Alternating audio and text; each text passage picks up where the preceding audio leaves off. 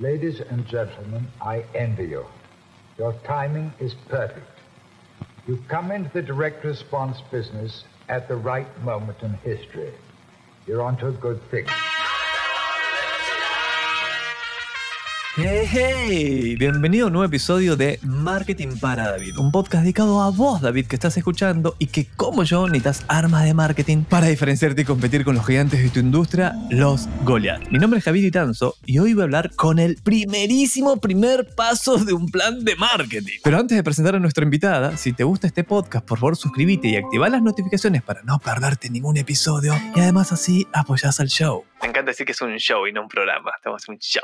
Ahora sí, hoy voy a hablar con Jimena Vega. Escucha, David. Jimena es CEO y founder de Claridad Coaching Estratégico, una boutique de estrategia que busca resolver problemas de las marcas con metodologías como Design Thinking, ya lo vamos a explicar, Think Tanks, ya lo vamos a explicar, Sociología, Antropología y la co-creación aplicada de estrategias de marketing. Jimena ha ocupado cargos de altísimo nivel en la industria, incluyendo la vicepresidencia ejecutiva de FCB Mayo o FCB Mayo en la región donde nos conocimos. Ha recibido numerosos premios y reconocimientos a lo largo de su carrera, incluyendo el prestigioso título de Mejor Planner del Año por Ad Latina, una revista de publicidad y demás súper prestigiosa. Además, es autora de un libro titulado La publicidad, paréntesis, ¿cómo la conocemos? Ha muerto. Es profesora, conferencista y ha sido columnista en el diario El Comercio en Perú. En pocas palabras, una crack. Hoy la invité para entender qué es la planificación estratégica y cómo puede ayudarte a vos, David, y a mí también, a hacer crecer nuestros negocios. ¡Vamos! Bienvenida, Jimena. Creo que fui demasiado escueto con la presentación, así que te presenté bien. Si querés agregar algo que me haya faltado, por favor, este es tu momento. Hola Javi, querido, qué bueno estar contigo. Qué bueno volvernos a ver virtualmente. Y has sido demasiado generoso, se nota que eres mi amigo. No, sos humilde, yo sé que hay mucho más ahí, pero tuvimos que hacerlo corto porque, viste, el podcast tiene... Si no, perdemos audiencia. Pero sí, me puedes contar algún dato freak tuyo para romper el hielo. ¿De cuál de todos? O sea, tengo como 50.232. El top of mind, o sea, el primero que te viene a la mente cuando, o si es muy freak, te puedes autocensurar y pasar al segundo. Do- dos, te voy a decir, ¿ya? Aprendí a cocinar cuando me quedé varada en Sudáfrica durante la pandemia. No sabía cocinar absolutamente nada y ahora soy casi pre-chef. Y la segunda es que empecé a tomar alcohol a los 40 años. ¡Oh! y eso, muy- y eso, eso va muy bien junto también, porque como peruana, la comida peruana me encanta. Más ahora sos casi chef. Y además ahora estás probando el vino, va genial. Cambié totalmente. Ok, excelente. Vamos a lo que vinimos. ¿Qué respondes cuando alguien te pregunta, eh, Jimena, ¿qué cojones es la planificación estratégica? Esa pregunta me la hacen siempre y me la hacen de una manera muy divertida, porque cuando me preguntan personas que no están en la industria y me preguntan, Jime, ¿a qué te dedicas tú? ¿Qué haces? ¿no? Cuando recién me conocen y les cuento, bueno, yo trabajo en estrategias, comunicación y marketing, y lo primero que me dicen es, ah, entonces tú haces logos. No, nunca en mi vida he hecho un logo, ¿no? Bien por los logos, pero no los hago. Entonces es ahí donde lo que yo digo es, necesito que aprendas a comparar tu marca con una persona. Imagínate que tu marca es una persona y esta persona va a sentarse frente tuyo y te va a empezar a hablar. ¿Cómo es? ¿Qué te imaginas que pasa? Eh, ¿Con quién estás conversando? ¿De qué se trata? Y entonces es como que tú me digas, ah, yo a esa persona la conozco porque, ah, porque vi la foto de la persona. No, no la conoces. No conoces la complejidad humana, lo que hay detrás de la foto y lo que esta persona significa más allá de la foto. Eso es el logo, la foto. Pero la marca es toda la complejidad que abarca la consecuencia de las aristas que hacen esta, esta marca. Entonces, para mí, la estrategia es darle forma humana, personal, única a cada una de las marcas. Padre, dame piernas. Ahora vamos a hacer un ejemplo. Imaginemos que tenés un sobrino de 24 o 25 años y está iniciando un negocio. Todavía no sabemos bien de qué es, no lo definimos aún, pero va a empezar un negocio y él te conoce por eso, porque es tu, sobrino. Entonces sabe que te dedicas más o menos a eso y, él entendió que era importante ya la planificación estratégica. Si yo lo quiero, yo tengo que entenderles, ok, planificar qué voy a hacer estratégicamente. Y la estrategia significa cómo voy a administrar mis recursos, cómo voy a ordenarme para entrar al mercado y tener una chance de la gente que está en el mercado diga, oh, ok, eso nuevo que está haciendo David está bueno, es la raja, tienen en Chile. Pero como mucho empresario o nuevo emprendedor, tienen muy claro su producto, hacen muy bien el delivery de su producto, pero fallan a la hora de comunicar. No lo pueden explicar con claridad, nombre de tu consultora, cómo partiría un proceso de planificación estratégica para que David pueda salir al mercado bien armadito. Lo primero que le diría es, ¿qué quieres lograr? O sea, ¿cuál es tu gran objetivo? ¿Cuáles son tus expectativas? Y siempre hago esta pregunta que para mí es fundamental al inicio de la conversación para conocer el desarrollo de la estrategia. Imagínate que pasó un año y me vuelves a ver. Y ya hicimos todo lo que podíamos hacer por tu marca en términos de comunicación, estrategia, desarrollo. Y quiero que me cuentes, oye Jime, qué bueno volverte a ver. Mira, este año he logrado esto, esto, esto y esto porque hicimos las cosas así y me imagino que dentro de un año voy a hacer esto otro ahora. Entonces los proyecto al futuro para que me puedan contar un poco a dónde quieren llegar, que muchas veces es difícil. Uno, imagínate, uno nunca termina de saber bien qué quiere y a dónde quiere llegar. Nunca, en ninguna circunstancia. Ni en el trabajo, ni en la vida, ni nada. O sea, es como que hay mucho de fortuito y las cosas van pasando, ¿no? Entonces, la estrategia lo que te ayuda es a tener como el norte claro. Vamos a llegar acá y la claridad de poder decir, estos son los pasos, estas son las secuencias, estos son mis assets, ¿no? Estas son las cosas que yo tengo, mis habilidades o mi patrimonio. Y esta es la manera como lo puedo manejar de manera honesta y de manera Em, consecuente. Y si logro eso, ya puedo empezar a trabajar. Vamos ahora a perfilar mejor a nuestro David, diciendo que David dice, fantástico, me gustó mucho ese ejercicio de cómo querés estar dentro de un año, cuál es el punto B, cuál es el destino donde querés llegar. Hoy sabemos un poco dónde estás hoy y con qué recursos contamos para llevarte al punto B, para que puedas llegar a, cumplir tu sueño del año. Vamos a imaginar que David tiene una startup ahora sí, es el rubro tecnológico y lo que ayuda es, tiene un sistemita, desarrolló un sistema muy ordenado que le permite a todas las pymes, o sea, el mercado es enorme, a mantener sus finanzas bajo control. ok, mira, las finanzas, las pymes generalmente se salen de control, nosotros con este sistemita vos vas a estar en control siempre, pues se conecta con tu banco, se, se conecta con el servicio de impuestos interno, entonces hay que todo conciliado y vos tenés mucha claridad, estás en control. Nosotros hacemos eso muy bien, diría David, pero sueño con que hoy tengo cero clientes y quiero que dentro de un año tener 5000. Entonces, la forma como normalmente enfocaría este tema, que creo que es fundamental además, es entender que esos 5.000 son posibles, ¿no? Y son posibles si haces las cosas de una manera ordenada, estructurada y programada. O sea, tienes que planificar. Para planificar necesito que saber exactamente qué tipo de diferenciales tiene tu marca. O sea, ¿por qué, ¿por qué iría donde tu empresa, tu marca o tu startup y no iría a otra que es muy parecida, que tiene más tiempo en el mercado o que incluso puede ser mejor, mejor que tú? Porque claro, definitivamente hay siempre mejores y peores, ¿no? Entonces, ese diferencial es clave. Para encontrarlo hay que buscarlo. O sea, no hay que inventarlo, sino hay que buscarlo. Es una diferencia fundamental en la mirada estratégica. Y la manera de buscarlo es importante también. Me parece muy interesante ese tema. Decís, ok, vas a entrar al mercado, eh, hay alternativas, tus futuros clientes hoy tienen alternativas, por ahí lo resuelven internamente con una persona, por ahí tienen, hay otras empresas haciendo algo muy parecido. Esa diferencia básicamente te va a ayudar a que ese cliente diga, ah, ok, debería elegirte a ti, porque tú tienes, eres diferente en algo. Ahora, ¿cómo encontrás esa diferencia para comunicarla después eficientemente? Ya, ahí también hay un punto de diferencia importante porque hay miles de metodologías de investigación que son muy buenas, todas. Conozco muchísimo eso porque es lo que he hecho toda mi vida, pero no soy muy fan de lo tradicional, de, por sí, en la vida. No me gusta lo tradicional, trato de ir siempre por otro lado, no busco la ruta alternativa en todo. Eh, y eso me llevó a entender que la investigación tradicional tiene algunas limitaciones que me impiden profundizar en las diferencias de las marcas, de las empresas, de las personas también.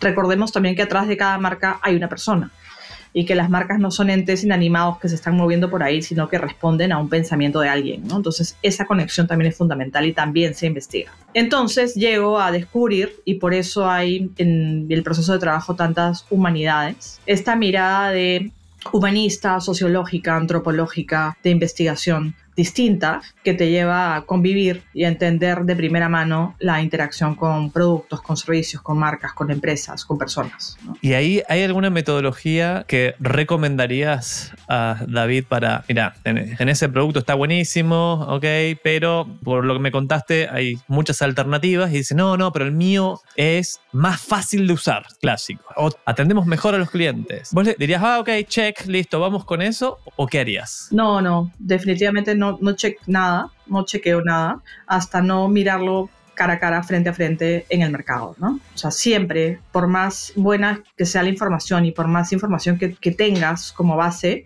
siempre hay cosas que cambian, todos los días cambian cosas, ¿no? Entonces hay que volver a mirar. Y la manera de mirar es usando, nosotros usamos herramientas de etnografía que son importantísimas, que te permiten convivir con la gente como si fueras parte de un entorno específico y entender en ese entorno por qué te compran quienes te compran, por qué compran a los competidores los que los compran, por qué eligen una marca, un producto un servicio y cómo interactúan en el camino. ¿no? Entonces, creo que esa es una muy valiosa. Sin embargo, no me quedo ahí, porque yo creo que la información de un estudio tiene que ser procesada. Entonces, hay momentos importantes en el camino de la estrategia que tiene que ver con sentarnos a pensar. Y todo esto que comentabas que dice nuestra presentación de empresa, de design thinking, uh, think tanks, eh, estudios, eh, trabajos colaborativos, eh, no es otra cosa que busca gente buena y siéntate a pensar con ella. Entonces, nosotros trabajamos con estructuras y mesas de trabajo todo el tiempo. Y estas estructuras y mesas de trabajo tienen que ver con elegir a qué personas puedo sentar en la mesa,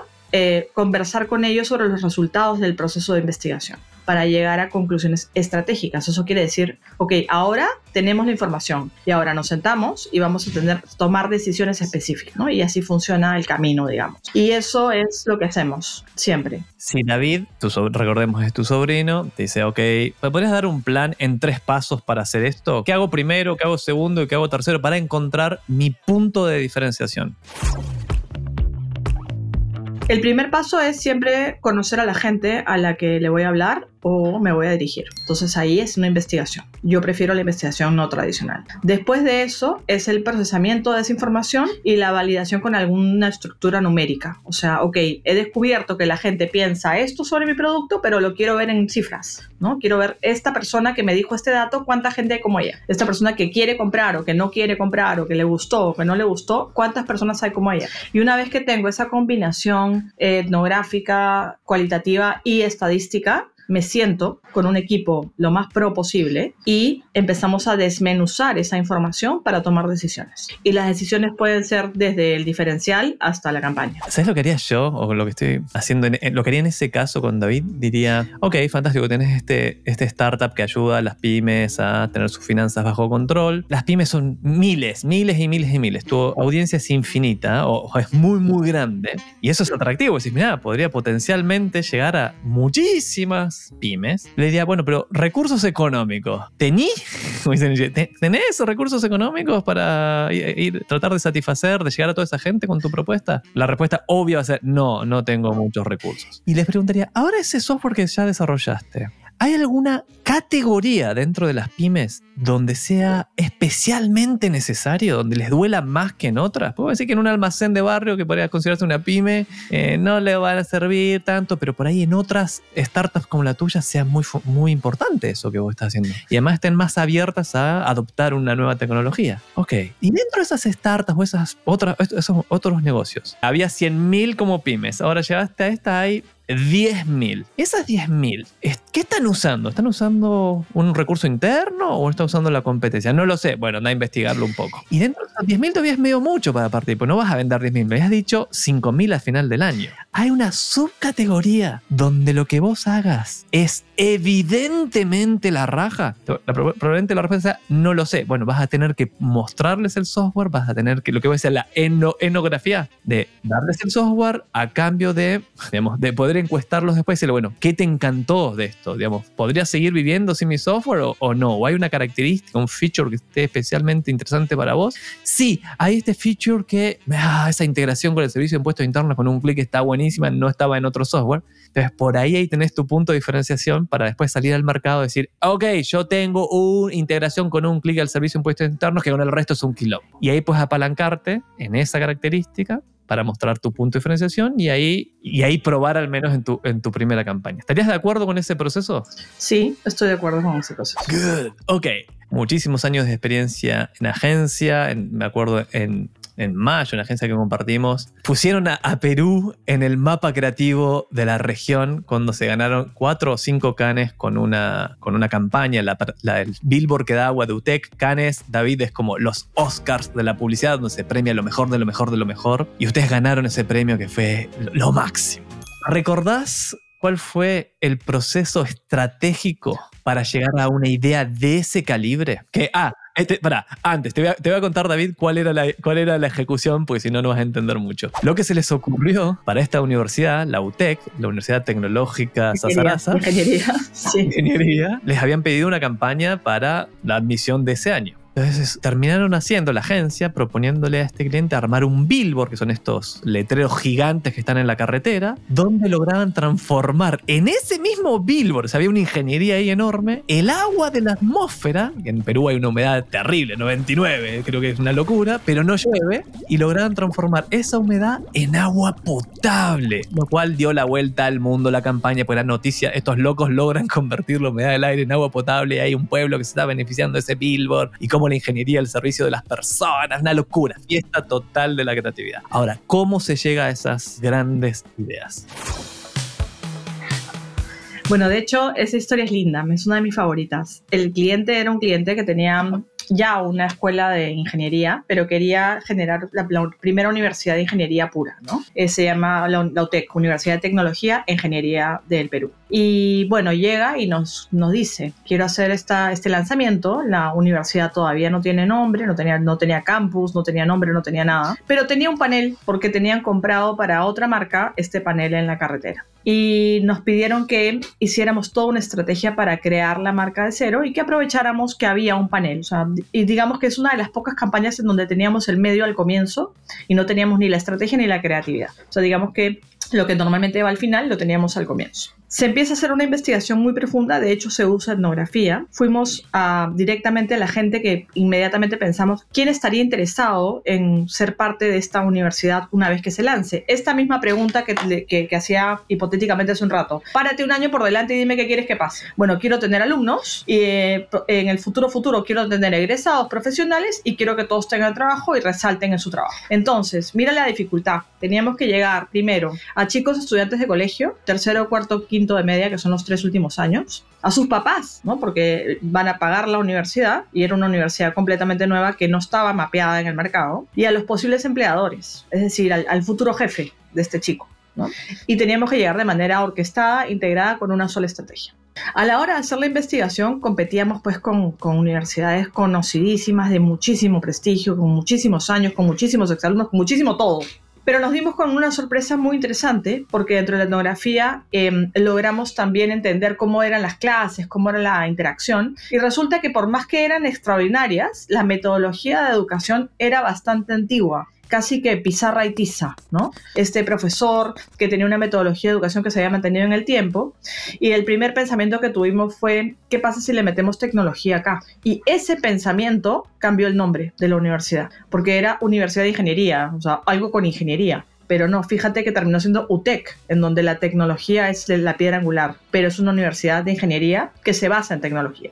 Después de eso, seguimos investigando y profundizando y nos encontramos con otra sorpresa. Los chicos escolares no tenían a la ingeniería como una opción de carrera. Y era, wow, ¿cómo que no la tienes? ¿No? O sea, era una pregunta tan simple como, dame tu, tu lista de tus 10 principales opciones para estudiar en el futuro. Ingeniería no salía. Y si eras mujer, peor todavía, no salían en las primeras 50. No, simplemente no aparecía. Y cuando empezamos a hablar con ellos y preguntarles por qué no sale, por qué no aparece, qué pasó, y volvimos esos números, que es el siguiente paso de, tengo este hallazgo, los chicos no están emocionados con la ingeniería, vamos a, ver cuántos son esos chicos que no están emocionados con la ingeniería y cuántos son esas chicas que no están emocionadas y por qué. Y descubrimos un patrón que fue una sorpresa increíble, que eso es lo que nutre la estrategia, esas sorpresas. En estrategia se llaman insights. Y esta, este, este hallazgo fue que para los chicos de tercero, cuarto y quinto de media, en secundaria, un ingeniero era un hombre en mediana edad, raya al medio, pantalón elevado, lentes, este, sin novia, sin amigos, que vivía en un cuarto encerrado con máquinas y aire acondicionado durante toda su vida. Entonces, no era la persona que ellos querían ser.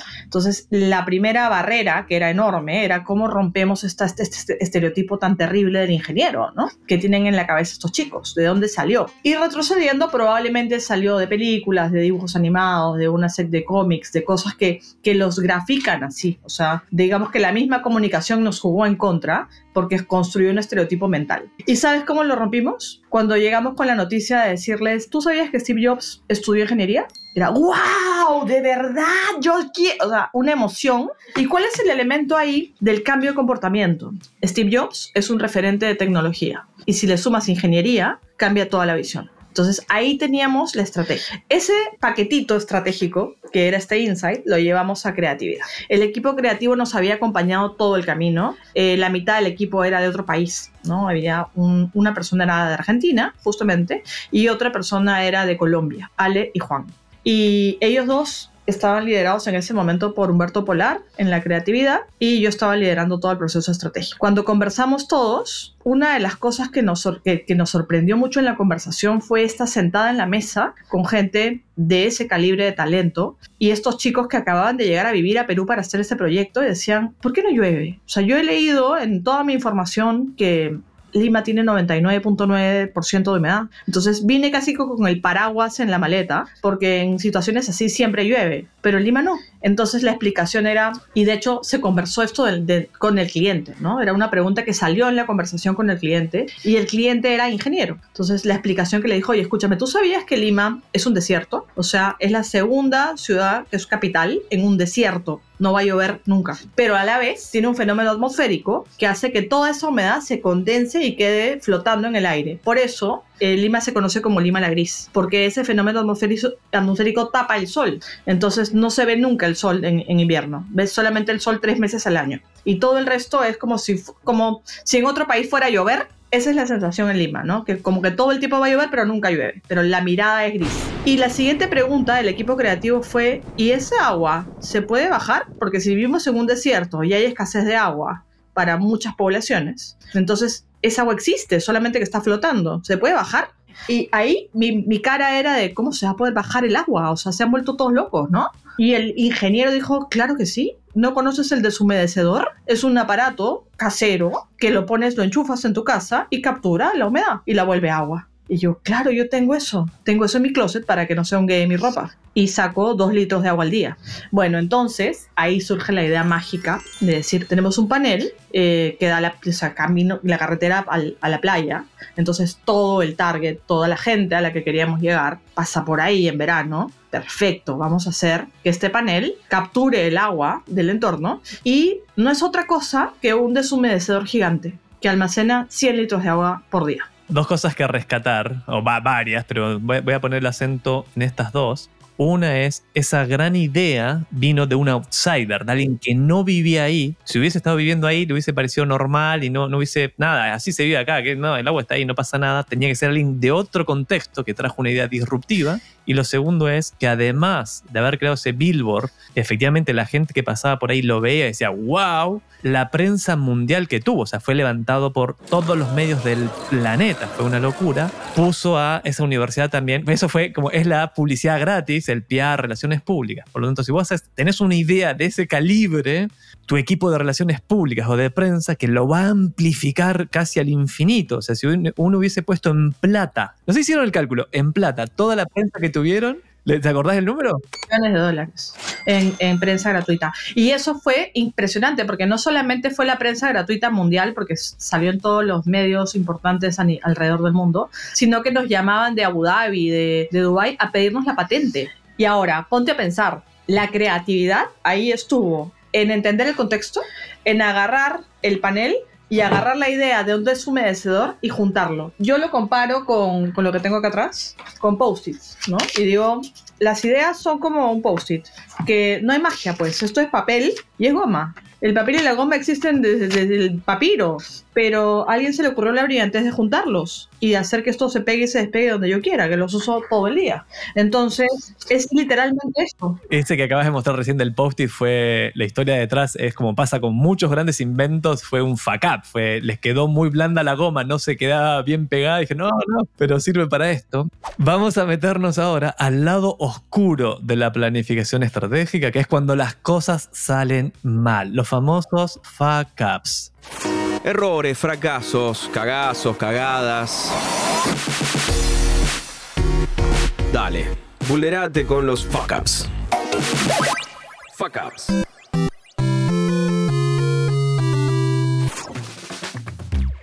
Imagina que David le dijo muy bien lo que quería dentro de un año. Tenía súper claro, David, quiero estos 5.000 clientes, esta característica, quiero verme así, quiero se sienta esto, quiero hablar de esta manera, digamos, esta es mi personalidad de marca, estos mis objetivos de comerciales, todo, está clarísimo. Y viene dentro de un año y dice, Jime, hice todo lo que me pediste, no logramos nada. ¡Pau! Fuck up. ¿Qué puede salir mal en un proceso de planificación estratégica para que estemos atentos, de tener cuidado y no cometer esos errores? Es probable que eso me haya pasado con más frecuencia al comienzo que al final de mi carrera, ¿no? Digamos, am- mucho menos ahora que antes, ¿no? Esa es la mirada. Y yo lo atribuyo a algo también, a que ahora sé preguntar mejor y también soy más frontal para aterrizar los problemas que pueden haber en el camino. O sea, como que también aprendí a guiar mejor en este proceso de estrategia. Entonces, fuck ups en todos los procesos hay. O sea, hay un margen de error siempre. O sea, nada es perfecto, todo es perfectible y eso pasa en todos los procesos. Pero lo primero que digo es, por ejemplo, cuéntame bien de tu producto o de tu servicio, porque no hay estrategia que venda un mal producto. O sea, yo no voy a arreglar tus debilidades. Yo tengo que encontrar tus fortalezas, pero de repente no las tienes y no me las puedo inventar. Entonces, al comienzo por ahí que sí trataba de inventarlo, ayudarlo, poner el parche y tratar de que le vaya bien y fuck up. paréntesis ahí, porque pensaba, mira, yo tengo un producto que es un commodity, no tengo por dónde diferenciarme de la competencia, porque es lo mismo. ¿Qué tal la diferenciación por propósito? Decís, no, no, no, digamos, sí, es lo mismo, pero vos tenés un propósito mucho más grande que es eh, liberar el potencial humano dentro de cada una de las personas para que puedan alcanzar su máximo potencial y sos muy consistente con eso. O podrías inventar eso. ¿Cuál es tu recomendación ahí? Ya, lo que pasa es que ahí estás confundiendo un commodity con un mal producto, que es bien diferente, ¿ah? O sea, un mal producto es un producto que está mal hecho o que está vendiendo algo que no es. ¿Ok? Un commodity es algo como un básico. Tenemos muchos tipos de este producto parecidos, hay muchos en el mercado y uno se tiene que diferenciar, pero en verdad es bien difícil porque todos son más o menos iguales. Viene David y vos ves que es un producto de mierda. Y le decís, David, tu producto, sorry, es una mierda. ¿Sos así de frontal hoy o le decís, no, tratemos de encontrar el lugar, a ver, volvé? ¿Cómo, cómo enfrentás un, un cliente que viene con un producto de O sea, probablemente no le diga tienes un producto de mierda, este, pero soy frontal y educada, ¿no? Entonces le digo, escúchame, son heces. Esto es caca, ¿no? sí se lo digo, de todas maneras. ¿Pero ves cómo se le rompe el corazón en ese momento? Pues me dice mucha ilusión. o- No, no, porque, porque entonces lo que yo hago en ese momento es decirle, mira, este producto no va a funcionar por esto, esto, esto y esto y esto y esto y esto. Entonces, tu investigación, en vez de hacerla para diferenciarte, va a ser para mejorar tu producto. Vamos a buscar la manera de que esto funcione porque es, porque es bueno. Lo vamos a volver bueno. Entonces, todo el proceso estratégico cambia. El objetivo dentro de un año no es vender a 5.000, es tener un buen producto que le guste a 5. Y después nos vamos a 5.000. Excelente. ¿Algún otro fuck up para agregar? Cosas que pueden ocurrir. Este sí, caracho, miles. A ver, yo ahora vivo en Italia y vivo acá hace dos años y estuve trabajando con países de Europa del Este eh, desde Bucarest, desde Rumanía. De hecho, con FCB, que es la empresa en la que nos conocimos, pero ya ahora como consultora externa, ¿no? Y fíjate el momento. Yo llego durante una pandemia, durante una guerra. O sea, peor escenario imposible. O sea, no solamente la pandemia latiéndome en la cabeza por años, sino a Putin, a Ucrania, a Rusia, el desastre, o sea, era una catástrofe, ¿no? Entonces, ¿cómo no van a haber fuck ups ahí? O sea, ahí viene una marca y te dice, estoy quebrando por culpa de una guerra o me está yendo pésimo por culpa de una pandemia. Y esto no hay ni siquiera referentes de, oye, la última pandemia fue la peste negra hace 100 años en, en España y no tiene nada que ver con lo que estamos viviendo ahora. Y, y- y las guerras son todas una catástrofe de donde sea que sean y en el momento que sea. Entonces, la respuesta ahí es, listo, en tu caso, en este momento, no podemos pensar en un año. No sé si voy a estar viva en un año en este momento, o sea, no sé qué va a pasar mañana. Entonces vamos a hacer control de crisis permanente, una estrategia de control de crisis marcando el paso y entendiendo que me voy a equivocar y teniendo la capacidad de retroceder para volver a avanzar todo el tiempo. Entonces es una estrategia completamente distinta, pero lo que haces es mirar el día como el carpe diem, ¿no? Vive hoy, hoy día vende, mañana vemos. Vamos a cambiar de sección, vamos a meternos en la sección de hablemos de inteligencia artificial. ¿Cómo está afectando a favor o en contra la inteligencia artificial en lo que vos haces todos los días? Está afectando mi vida emocionalmente. o sea, yo creo que la inteligencia artificial, eh, en particular el ChatGPT, es un cambio revolucionario en la tecnología y ya la tecnología de por sí fue el origen del libro que mencionaste, La publicidad amor. O sea, la forma como hacemos las cosas cambia radicalmente y ahora escribiría el libro de nuevo porque va a cambiar otra vez o está cambiando otra vez. El principal dolor de cabeza que me trae esto es clientes que me dicen, sácalo, bórralo, o sea, hay que, hay, ¿qué hacemos para desaparecer esa vaina? Porque no me está ayudando, o sea, no, no quiero que, que exista, o sea, yo no quiero ser parte de esto. Y los miro y les digo, mira, es como que me pidas que desaparezca Internet, pues, ¿no? O sea, esto existe, esto va a existir, esto es una herramienta y vas a tener que convivir con esto y aprender cómo es la vida con esto dentro, porque no se va a poder quitar. Y lo viví muy de cerca, porque tú sabes que el único país que prohibió por política de gobierno el chat GPT al día siguiente fue Italia. O sea, yo usaba el chat GPT desde noviembre, que salió, y en febrero eh, Meloni lo prohíbe porque decide que la política de gobierno es que use información que es confidencial y que no tiene licencia para usar y lo prohíbe. Bueno, la prohibición le duró días porque es imposible prohibirlo. Es que estoy haciendo, o sea, yo soy soy un solo emprendedor, es decir, soy una persona que tiene un negocio. En este momento actualmente con cero empleados porque me despedí a mí mismo hace un tiempo, pero sí, soy un solo emprendedor y la inteligencia artificial me ha apalancado, me ha ayudado en montones de procesos. Y uno de esos te va a interesar porque es planificación estratégica. ¿Y qué le he pedido a ChatGPT? Escucha, David, tengo un cliente y tiene, este cliente real, ¿no? Tiene que, que lanzar una campaña. Entonces digo, ok, ChatGPT, actuar como un experto en marketing, ¿no? Eso lo, seteas como para que se ponga las pilas y se ponga en ese lugar. Tengo un cliente que tiene este servicio. Esto es lo que hace. Buscarme, darme ideas para estrategias de marketing que hayan sido exitosas en el pasado para este tipo de negocios. Me las da. Además, ahora buscarme cuáles son los clientes ideales para este tipo de cliente y servicio en Chile. Pues este estaba en Chile en particular. Me da el tipo de clientes. Ahora digo, cuéntame dentro de esos clientes cuáles son sus miedos, dolores, objetivos y sueños. Armar un mapa de empatía. Acá va. ¿Cómo podría diferenciar? Acá van otras ideas. Y eso, ok, no hicimos exactamente lo que nos sugirió ChatGPT, pero nos ahorró muchísimo tiempo y detonó otras ideas. Fue, ah, mira, nos dice que nos diferenciemos así, pero aparte nos dijo que el cliente ideal en realidad eran estos, pero acá hay un grupito dentro de estos clientes ideal que nadie está abasteciendo. Podemos ir a darles la solución a ellos. Ahora vamos a lanzar la campaña y te cuento cómo nos va. Increíble, me parece espectacular. Y otro hack chiquitito y cambiamos de sección, pero este me mató porque es muy simple y es muy, muy, muy útil. Escucha, David, me mandan, yo recibo recurrentemente solicitudes que no puedo atender, ¿no? Pues digo, me mandan mail, mira, no puedo. Y muchas veces siento que soy, que, que, respondo mal, que digo, no, tengo, me da culpa. Le dije, puta, va a empezar que soy un pesado, digamos, me da como angustia decir no.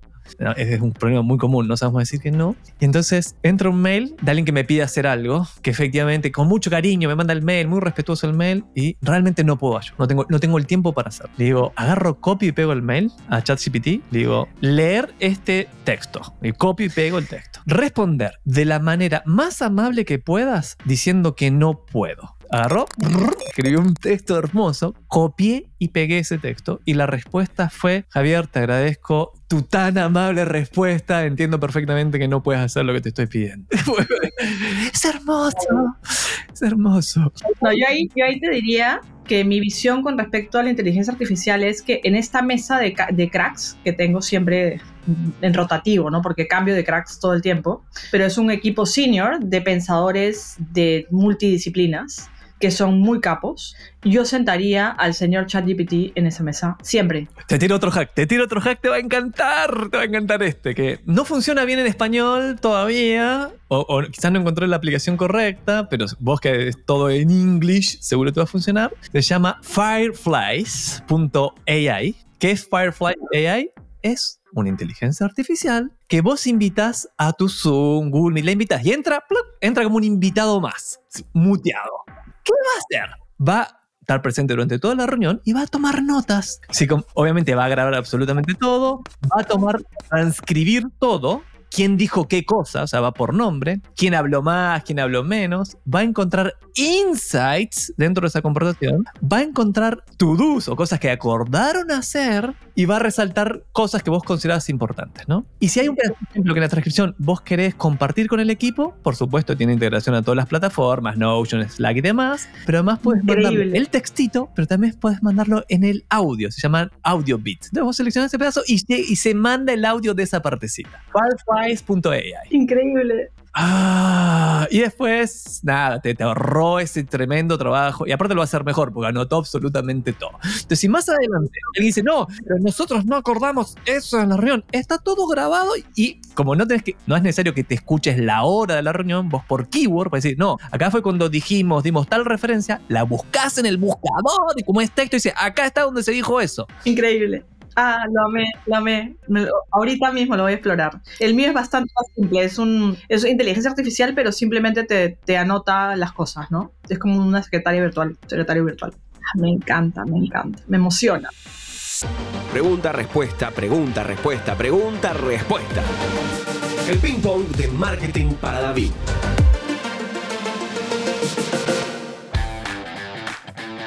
Yo te voy a hacer una pregunta y vos tenés que responder lo primero que te venga a la mente. Lo que en marketing llamamos top of mind. ¿Estás lista? Ya, de acuerdo. Herramienta de marketing o app que te complicaría la vida si desapareciera mañana. Waze. Mm, Ok, y en marketing, esa es para tu vida personal, pero marketing hay algo. En marketing también Waze. ¿Pero por qué? No llegaría a ninguna reunión a tiempo.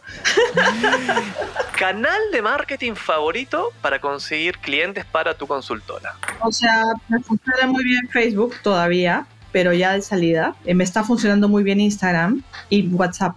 Importantísimo. Influencer o persona que te inspire favorita. Voy a decir Jaime Ferraro. Es parte de, de nuestro equipo y nos ayuda un montón con la visión que tiene de la vida de manera sarcástica. Y el sarcasmo es importante en el trabajo. En el mundo de la planificación estratégica, en esa industria, ¿a quién, comillas, le robás más? Voy a decir Rafael de Guzmán.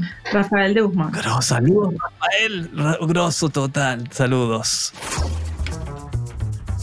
Last Chance. Hablando de planificación estratégica, ¿hay algo que no te pregunté y te hubiese gustado que te preguntara? O sea, hay una parte que para mí es fundamental, que es esta parte humana y de visión como holística de las cosas, ¿no? De, de integración de valores. Hablaste un ratito de propósito, pero siento que me, me estás preguntando de estrategia como algo, como un proceso técnico de 2 más 2 es 4. Y siento que aquí le falta el espíritu, el alma al trabajo, ¿no?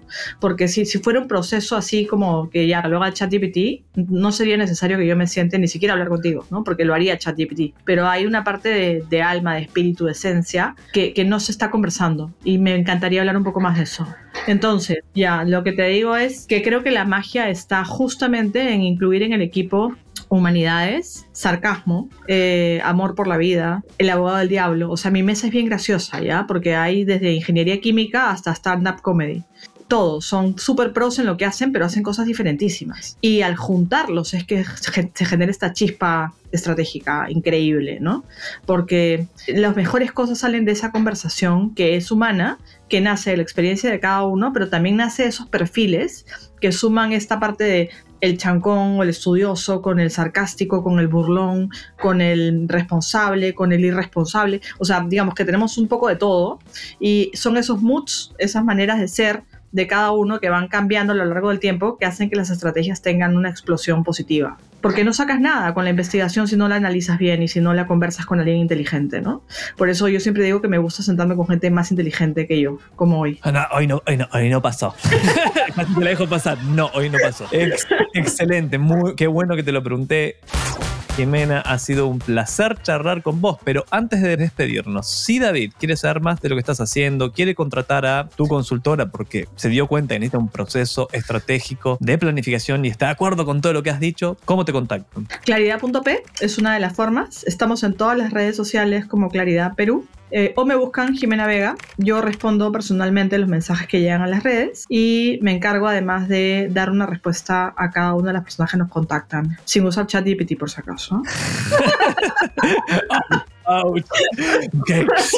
Nadie se va a dar cuenta, es un secreto entre Jimena, David y yo. Gracias por haberme acompañado hasta acá, gracias por escuchar Marketing para David. De este lado del micrófono te habla Javier Iranzo y del otro está Delphi y Salva Luca en la producción y Fede Ferreira en la edición. Puedes escribirme con consultas o comentarios sobre este episodio a mi mail, javier.iranzo.com o en mis redes sociales con el mismo nombre, de preferencia LinkedIn. Y no te olvides de suscribirte al programa en Spotify o donde sea que nos estés escuchando y activar las notificaciones y además si sos súper buena onda, ponerle una buena calificación. Nos escuchamos en el próximo episodio y ¿sabes, Jime, qué le dijeron a David un minuto antes de ir a enfrentarse a Goliat? ¿Qué le dijeron? David, no te olvides de ponerle onda.